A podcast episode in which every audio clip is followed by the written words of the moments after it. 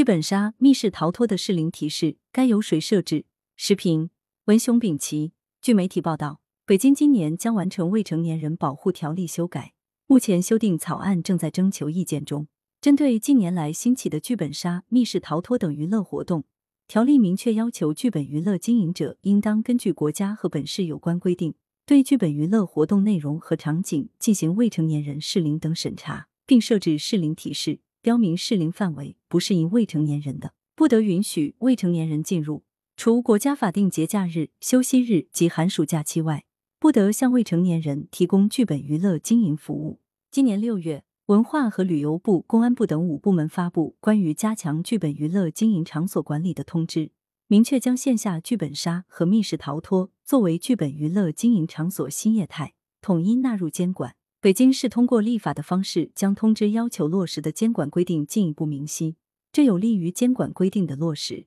但还需要解决一个关键问题：谁来对剧本杀使用的剧本脚本设置的场景进行审查认定？确定是否能向未成年开放，根据内容和场景做出适龄提示，采取措施防止未成年人沉迷。如果由剧本杀、密室逃脱经营者自己进行审查，做出适龄提示，效果可想而知。要严格落实适龄提示与防沉迷措施，就必须由监管部门组成专家委员会，对剧本杀、密室逃脱等娱乐活动的内容与场景设置，按规定进行审查与专业认定。明确这些娱乐活动是否适合未成年人，适合哪一个年龄段的未成年人，不适合未成年人的禁止向未成年人开放，适合未成年的需要采取防沉迷措施，并监督经营机构实施。这一适龄提示规定和《未成年人保护法》第七十五条规定一致。第七十五条明确，网络游戏服务提供者应当按照国家有关规定和标准，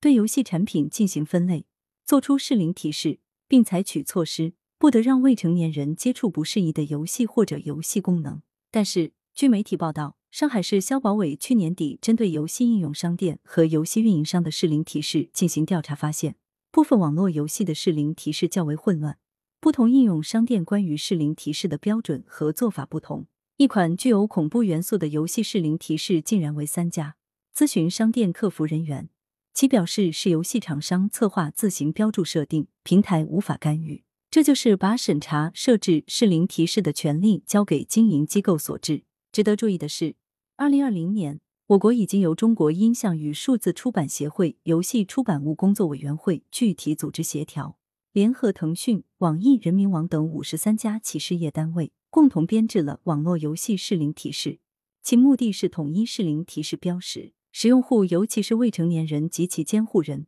比较清楚的了解到该款游戏产品是否适合使用，但有了统一的适龄提示标识，却没有解决适龄提示混乱、机构随意设置适龄提示等问题，表明不能由直接利益相关方、经营机构自己审查内容、功能和场景设置适龄提示，而必须由监管部门对向未成年人开放的娱乐活动内容、功能、场景进行审查，要求经营机构按执行适龄提示。当前。对经营机构违规向未成年人开放游戏娱乐服务，侵犯未成年人合法权益，影响未成年人身心健康成长的问题，主要采取事后监督。在出了问题被家长举报、媒体报道后，有关监管部门才介入调查处理。但此时对未成年人的影响已然发生。要织牢未成年人保护网，就必须加强事前监管、前置审批，不能依靠经营机构的自觉来落实适龄提示规定。当然。除了前置审批外，也要强调家长、监护人的监护与引导作用。